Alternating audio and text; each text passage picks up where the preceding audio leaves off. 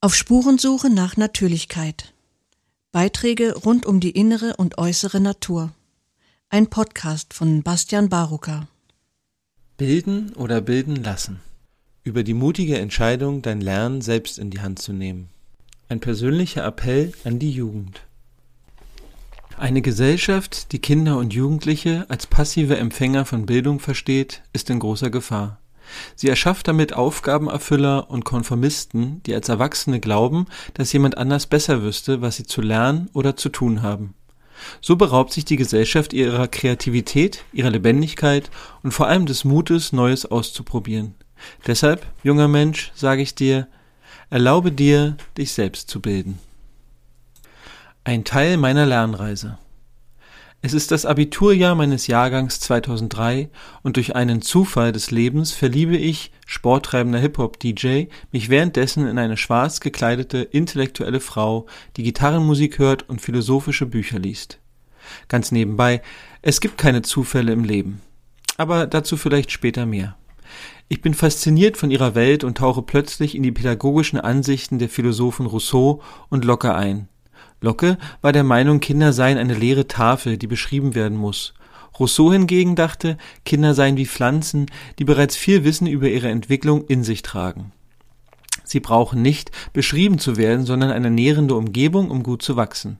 Ein Löwenzahn braucht keinen Unterricht, um zu wissen, wer er ist und wie er zu wachsen hat. Er braucht eine natürliche Umgebung, in welcher er gut gedeihen kann. Angeregt durch diese Lektüre weiß ich vor Abschluss meines Abis eines ganz genau. Ich werde nicht von einer Bildungskiste, dem Gymnasium, in die nächste Bildungskiste, die Uni gehen. Durch das lebensnahe Lernen in Rousseaus Emile oder über die Erziehung hat sich für mich ein Fenster geöffnet und ich frage mich, wieso gehe ich nicht einfach ins Leben, um zu lernen? Diese Frage markiert den Startpunkt einer langen, selbstbestimmten Lernreise. Ich suche mir Lehrer und Lernorte, meistens in der Natur, und tauche jeweils voll und ganz in diese Lernumgebung ein. Egal ob die Wildnis Nordamerikas, die bolivianischen Anden, die Tiroler Berge oder die Steppe von Tansania. Ich wollte aus eigenen Erfahrungen lernen und entdecken. Es begann mit einer Ausbildung zum Überlebenstrainer, in der ich im Zelt lebend jeden Tag draußen die Grundlagen des Wildnislebens erlernte. Nach einigen Monaten meldete sich jedoch eine Stimme in mir. Ich müsste doch studieren und einen normalen Bildungsweg gehen. Ein paar Wochen später sitze ich in der Freien Universität Berlin. Es ist Winter und ich bin gerade zurück von einem mehrmonatigen Aufenthalt in der Natur. Ich betrete einen künstlich beleuchteten Raum, in dem ein Student sitzt und schreibe mich in das Studienfach Geographische Wissenschaften ein. Ich schaue aus dem Fenster und sehe die orange-rote Sonne langsam aufgehen. Gleichzeitig wird mir erklärt, wie das Credit-System der Uni funktioniert. Ich merke schnell, dass das Leben da draußen mich berührt, aber das mir bevorstehende Punktesystem kein bisschen. Vielleicht muss ich da halt durch, um danach wirklich Spannendes zu lernen. Sechs Monate später. Nachdem ich zwischen den Vorlesungen die meisten Bäume des Campus bestimmt, die Spuren der Hasen verfolgt, die Vogelnester kartiert und die besten Verstecke erkundet habe, weiß ich, dass Hörsäle nicht mein Ort sind, um etwas über die Erde zu lernen. In einem Brief an den Leiter des Instituts äußere ich meine Kritik zu Online-Tests, Vorlesungen ohne Fragen und Hausaufgaben, die keiner liest. Er stimmt meiner Kritik zu und lässt mich wissen, dass er daran nichts ändern könne. Das war der Augenblick, an dem ich die Uni verließ und mich entschied, wieder zurück ins echte Leben zu gehen, um weiterzulernen. Junger Mensch, ich mag dir etwas sagen. Verstehe mich bitte nicht falsch. Ich weiß nicht, was der richtige Lernweg für dich ist. Vielleicht ist es die Uni, vielleicht aber auch nicht.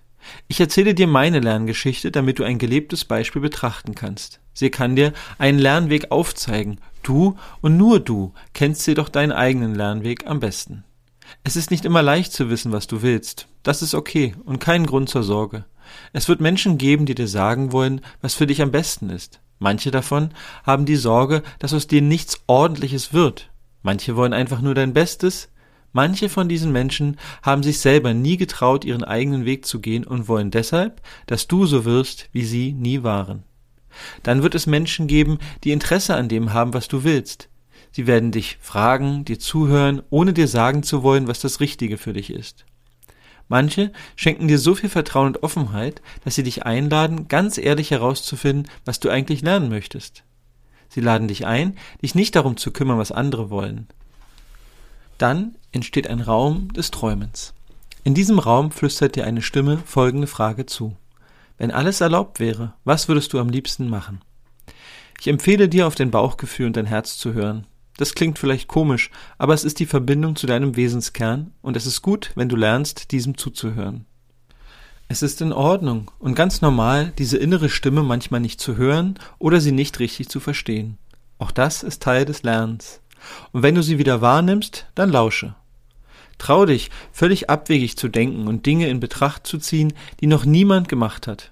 Trau dir selbst aber auch, wenn dein Impuls des Lernens in eine Richtung geht, die nicht augenscheinlich besonders ist. Jegliches Lernen ist wertvoll und keine Lernreise ist besser oder schlechter als die andere. Mache Fehler, denn probieren geht über studieren. Ich rede nun schon eine Weile und hoffe, ich langweile dich nicht. Ich weiß zu schätzen, dass du mir zuhörst. Und glaube mir, mich interessiert, wie es dir geht und was du zu sagen hast. Aber vorher lass mich dir noch etwas über das Fehlermachen erzählen. Vielleicht hast du früh gelernt, dass es nicht gut ist, Fehler zu machen. Am besten macht man alles richtig. Wer Fehler macht, kriegt keine guten Noten. Manche Kinder lernen das bereits bei ihren Eltern vor der Schule. Fast alle Menschen, die du triffst, haben Angst, Fehler zu machen. Ich auch. Obwohl ich nun schon 15 Jahre übe, Fehler zu machen, bekomme ich manchmal immer noch Angst, wenn ich etwas falsch mache. Nun, das ist überflüssig. Mache Fehler. Habe keine Angst davor. Angst lähmt und du hörst auf, Dinge auszuprobieren. Manche Dinge wirst du ausprobieren müssen, um zu wissen, ob es das Richtige ist. Wie in aller Welt sollst du das vorher wissen? War es ein Fehler von mir, zur Uni zu gehen, um zu merken, dass es nicht das Richtige ist? Natürlich nicht. Also habe keine Angst, Fehler zu machen. Wir leben in einer Zeit, in der wir Menschen brauchen, die sich etwas trauen. Es gab einmal ein Mädchen in einer Schule. Der Lehrer sagte allen Kindern, sie sollen ein Bild malen. Der Lehrer ging durch die Klasse und kam zu dem Mädchen. Er fragte sie, was sie denn male. Sie sagte, ich male ein Bild von Gott. Der Lehrer stutzte und antwortete, aber niemand weiß, wie Gott aussieht. Das Mädchen antwortete, doch, gleich wissen es alle. Du verstehst, was ich meine, oder? Wir haben uns geirrt. Weißt du, vor langer Zeit haben wir Erwachsenen einen großen Fehler gemacht. Wir haben angenommen, Lernen bedeutet, sehr viele Informationen an einem sehr kleinen Ort im Gehirn abzuspeichern. Du kennst das bereits aus der Schule. Wenn du diese Information in dir behältst und dann zur Prüfung auf das Papier kotzt, bekommst du eine gute Note. Du hast zwar nichts fürs Leben gelernt, aber du bist ein sehr guter Bulimie-Lerner geworden. Wir haben gedacht, man könnte Kinder wie leere Schüsseln behandeln und viel Wissen in sie hineinkippen. Erinnerst du dich noch an Locke und dass er dachte, Kinder seien leere Tafeln? Das ist genau das Gleiche. Damit das Bulimie-Lernen schnell und effizient geht, haben wir sie alle in ein Haus gesteckt und ihnen befohlen, sich stundenlang hinzusetzen. Außerdem haben wir dafür gesorgt, dass nicht ihr Kinder entscheidet, was ihr, wann und wie lernt, sondern es gibt immer einen Experten, der das besser weiß. Wir leben in einer Zeit, wo viele Menschen anderen sogenannten Experten mehr vertrauen als sich selber. Manchmal ist das gut und sinnvoll und oftmals nicht. Längst ist klar, dass nur ein ganz kleiner Bruchteil der Informationen, die euch in der Schule aufgetischt werden, auch nach der Schule aus eurem Gedächtnis abrufbar ist. Und vieles davon werdet ihr nie wieder brauchen. Wir Erwachsenen haben noch ein weiteres schwerwiegendes Problem. Weil wir nicht gelernt haben, mit Fehlern gut umzugehen, gestehen wir unsere Fehler selten ein. Wir haben alle gelernt, dass Fehlermachen schlecht ist. Deshalb wiederholen wir manchmal etwas, was sinnlos ist, nur um nicht zugeben zu müssen, dass wir uns geirrt haben. Verrückt, oder? Ein richtig kluger Mann, Albert Einstein, würde uns sogar als wahnsinnig bezeichnen. Die Definition von Wahnsinn ist, immer wieder das Gleiche zu tun und andere Ergebnisse zu erwarten. Wir wissen schon lange, dass das mit dem Lernen so nicht funktioniert. Aber für manche Menschen ist es von Vorteil, wenn Kinder schon früh lernen, dass sie brav sitzen bleiben und lernen, was, wann und wie eine Autorität das will. Menschen, die andere gerne kontrollieren und bestimmen, wo es lang geht, die freuen sich über Bulimielerner und Aufgabenerfüller. Die Erwachsenen, die sich mit Lernen ein wenig auskennen, wissen, dass Lernen eigentlich ganz anders funktioniert. Es gibt immer mehr Leute, die Schulen und Universitäten revolutionieren wollen. Irgendwann werden es so viele sein, dass wir das Lernen in dieser Gesellschaft nochmal ganz neu überdenken. Oder sollte ich sagen, ganz alt? Wie war es früher? Weißt du, wir Menschen sind verrückte Wesen. Jeden Tag verbringen wir in Häusern und auf Straßen, aber eigentlich kommen wir alle aus dem Wald bzw. aus der Savanne. Also wir lebten fast die ganze Zeit unserer Geschichte in der Natur. Jeden Tag, jede Woche, jeden Monat lebten wir in kleinen Gruppen draußen und besorgten uns Essen, eine Unterkunft, Wasser, Feuer, Werkzeuge, Kleidung und vieles mehr. Wir lebten so wie die Tiere auch. Wir sind auch Tiere, weißt du, Säugetiere. Manche Menschen denken, sie seien etwas Besseres als ein Tier. Ich glaube das nicht. Geh mal raus in den Wald und bleib da ein paar Tage. Du wirst schnell feststellen, wie viel diese Tiere drauf haben. Du wirst frieren und Hunger leiden, die Rehe, Ameisen und Rotkehlchen nicht. Die wissen, wie das Leben in der Natur funktioniert. Als wir Menschen das noch wussten, gab es übrigens keine Schulen. Es gab noch nicht den einen Lehrer. Da waren viele Onkels, Tanten und Großeltern. Jeder von ihnen konnte irgendwas besonders gut. Es gab auch keine schriftlichen Prüfungen und schon gar kein Bulimie-Lernen. Die Kinder lebten mit den Erwachsenen im Dorf und spielten. Sie spielten sehr viel und am liebsten in einer Gruppe von Kindern. Die waren nicht alle gleich alt, sondern sehr gemischt. Die Großen zeigten den Kleinen neue Dinge und passten auf sie auf. Die Kinder beobachteten die Erwachsenen bei den Aktivitäten des Alltags, Pfeile herstellen, Körbe flechten, Kanus bauen, Ledergerben und so viel mehr. Dann fingen sie an, das nachzumachen, und die Erwachsenen halfen ihnen so lange dabei, bis sie es alleine konnten. Sie lernten also, indem sie Dinge taten und andere beim Tun beobachteten. Weißt du, ich war selber schon einmal bei Jägern und Sammlern, weil ich Dinge lieber selber sehe, als sie in einem Buch zu lesen. Ich habe gesehen, wie Jugendliche Giftpfeile herstellten und auf die Jagd gehen und das Dorf versorgen. Ich habe gesehen, wie Siebenjährige mit dem Bogen Vögel jagen und sich selber teilweise versorgen. Ich konnte meinen Augen kaum trauen. Lerne vom Leben. Das Leben ist echt aufregend. Es ist sehr bunt und besonders. Kein Mensch weiß alles über das Leben. Wir haben nur das eine, zumindest glaube ich das. Aber wissen tue ich das nicht. Auf jeden Fall ist das Leben wunderbar und es gibt viele spannende Orte und Menschen. Du erinnerst dich, dass ich am Anfang gesagt habe, es gebe keine Zufälle. Nun, ich bitte dich, mir nicht alles zu glauben, sondern das Leben selber zu fragen. Du wirst deine Antwort dazu finden. Auf jeden Fall empfehle ich dir, aufmerksam zu sein. Achte auf Dinge, die vermeintlich zufällig geschehen. Bemerke Augenblicke, die sich so anfühlen, als würde das Leben dir etwas schenken. Es kann auch sein, dass diese Zufälle Enttäuschung, Trauer und Schmerz hervorrufen. Es wird eine Weile dauern, bis du auch diese Momente als wertvoll erachten kannst. Wenn dir also Zufälle widerfahren und diese dich auf ungeahnte Weise lernen lassen, dann sag Danke, sag es in deinen Worten und von Herzen.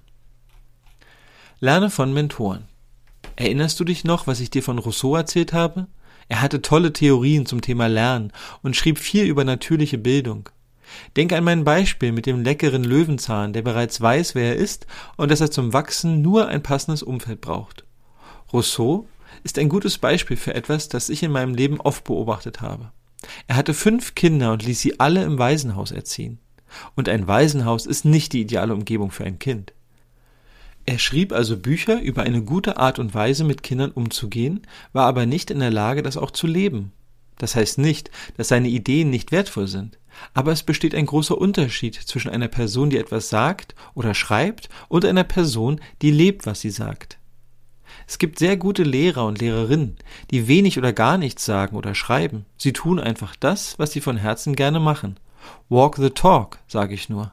Sie sind meist sehr gut in dem, was sie tun, und es lohnt sich, einige Zeit in ihrer Nähe zu sein und sie zu beobachten. Suche dir Menschen, die etwas vorleben, was dich interessiert und begeistert. Habe den Mut, sie zu fragen, ob du Zeit mit ihnen verbringen kannst. Einen Mentor wirst du daran erkennen, dass er dich als Person kennenlernen möchte. Er wird sich für dich interessieren und dich darin unterstützen, dich voll und ganz zu entfalten. Er unterstützt dich in deiner Art des Lernens. Im besten Fall hat er keinen Plan, wie du zu sein hast und was du werden sollst, sondern weiß, dass du, genauso wie der Löwenzahn, eine gute Lernumgebung brauchst und bereits alles in dir trägst, was du brauchst. Viel Glück und viel Segen auf all deinen Wegen. So, jetzt habe ich echt viel geredet und du hast mir lange zugehört. Ich wollte dir das unbedingt erzählen, weil ich denke, dass du und jeder Jugendliche etwas ganz Besonderes seid. Ich will dich ermutigen, dich auf den Weg zu machen und deine persönliche Lernreise mit Offenheit, Mut und Freude zu gehen. Ich möchte auch, dass du weißt, dass uns Erwachsenen dein Wohlergehen und Glück am Herzen liegen. Wir sind für dich da, wenn du uns brauchst, und lassen dich gehen, damit du dich und das Leben kennenlernst. Wir wissen auch, dass es nicht einfach ist und du vielen Herausforderungen begegnen wirst. Sag Bescheid, wenn du Hilfe brauchst, okay? Ihr jungen Menschen werdet unsere Gesellschaft irgendwann entscheidend gestalten. Ihr werdet alle eure Kreativität, Verbundenheit, Aufrichtigkeit, Begeisterung, Demut und Authentizität brauchen, um die Welt friedlicher, gesünder, gerechter und schöner zu machen. Betrachte das nicht als Last oder Arbeit, es ist die Verantwortung des Erwachsenenseins. Du wirst merken, wenn es soweit ist, diese Verantwortung zu übernehmen. Wenn du gute Mentoren gefunden hast, werden sie dich zum richtigen Zeitpunkt daran erinnern. Es warten spannende Jahre auf dich und auf uns alle, und du sollst wissen, es ist kein Wettkampf und keine Konkurrenz. Das, was du auf deiner Reise findest, ist genau das Richtige für dich. Im Wald versucht keiner zu sein wie der andere. Stell dir vor, die Ameise würde versuchen, so zu fliegen wie der Adler. Das macht keinen Sinn. So wie in der Natur hat auch jeder Mensch sein Geschenk, seine Eigenart und seinen persönlichen Weg. Achte und lerne vom Weg der anderen. Gehe eine Weile mit ihnen und lass dich in Freundschaft bereichern. Gehe du deinen Weg, aber bleibe nicht allein. Mach es wie die Natur. Lebe in Verbundenheit und Kooperation mit allen anderen Wesen dieser Erde. Nur durch das Zusammenweben der einzelnen Talente in eine Gemeinschaft der Gegenseitigkeit entsteht das Netz des Lebens. Alle geben und nehmen, und so fließt das Leben schon immer und auch für immer. So, genug geredet.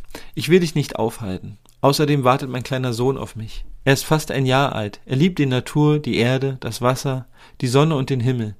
Er blickt offen und voller Freude in die Welt und bestaunt die Menschen, denen er begegnet. Er vertraut darauf, dass wir Eltern, aber auch alle anderen, ihm wohlgesonnen sind. Du, ich und wir alle haben die Wahl. Wir können uns dazu entscheiden, den Weg des Lebens zu gehen und uns und unsere Talente besser kennenzulernen. Das ist gut und wichtig.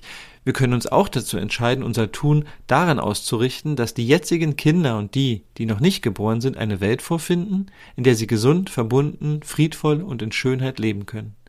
Eine Welt, in der sie ganz sie selbst sein können und die Dinge lernen, die ihnen am Herzen liegen. Ich habe diese Entscheidung getroffen, und das ist auch der Grund, warum ich dir das alles erzählt habe. Ich wünsche dir von Herzen eine wundervolle Reise durchs Leben.